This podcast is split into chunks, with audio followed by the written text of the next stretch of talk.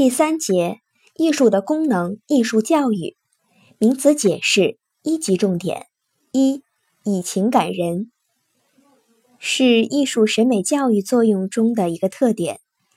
以情感人的方式是艺术教育与其他教育之间最鲜明的区别。艺术的教育作用绝不是干巴巴的道德说教，更不是板着面孔的道德训诫，而是以情感人，以情动人。通过艺术强烈的感染性，使欣赏者自觉自愿地受到教育。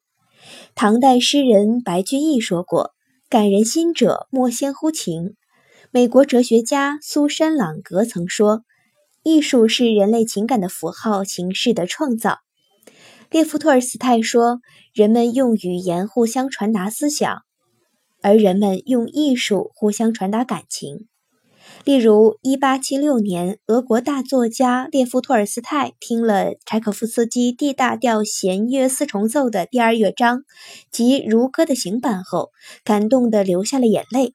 他说：“我已经接触到忍受苦难人民的灵魂深处。”毕加索的艺术创作生涯中，早年的蓝色时期、粉红色时期、盛年的黑人时期、立体主义时期。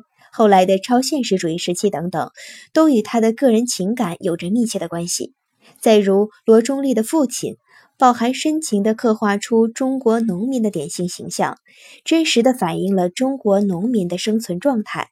在父亲面前，欣赏者很容易被作品打动。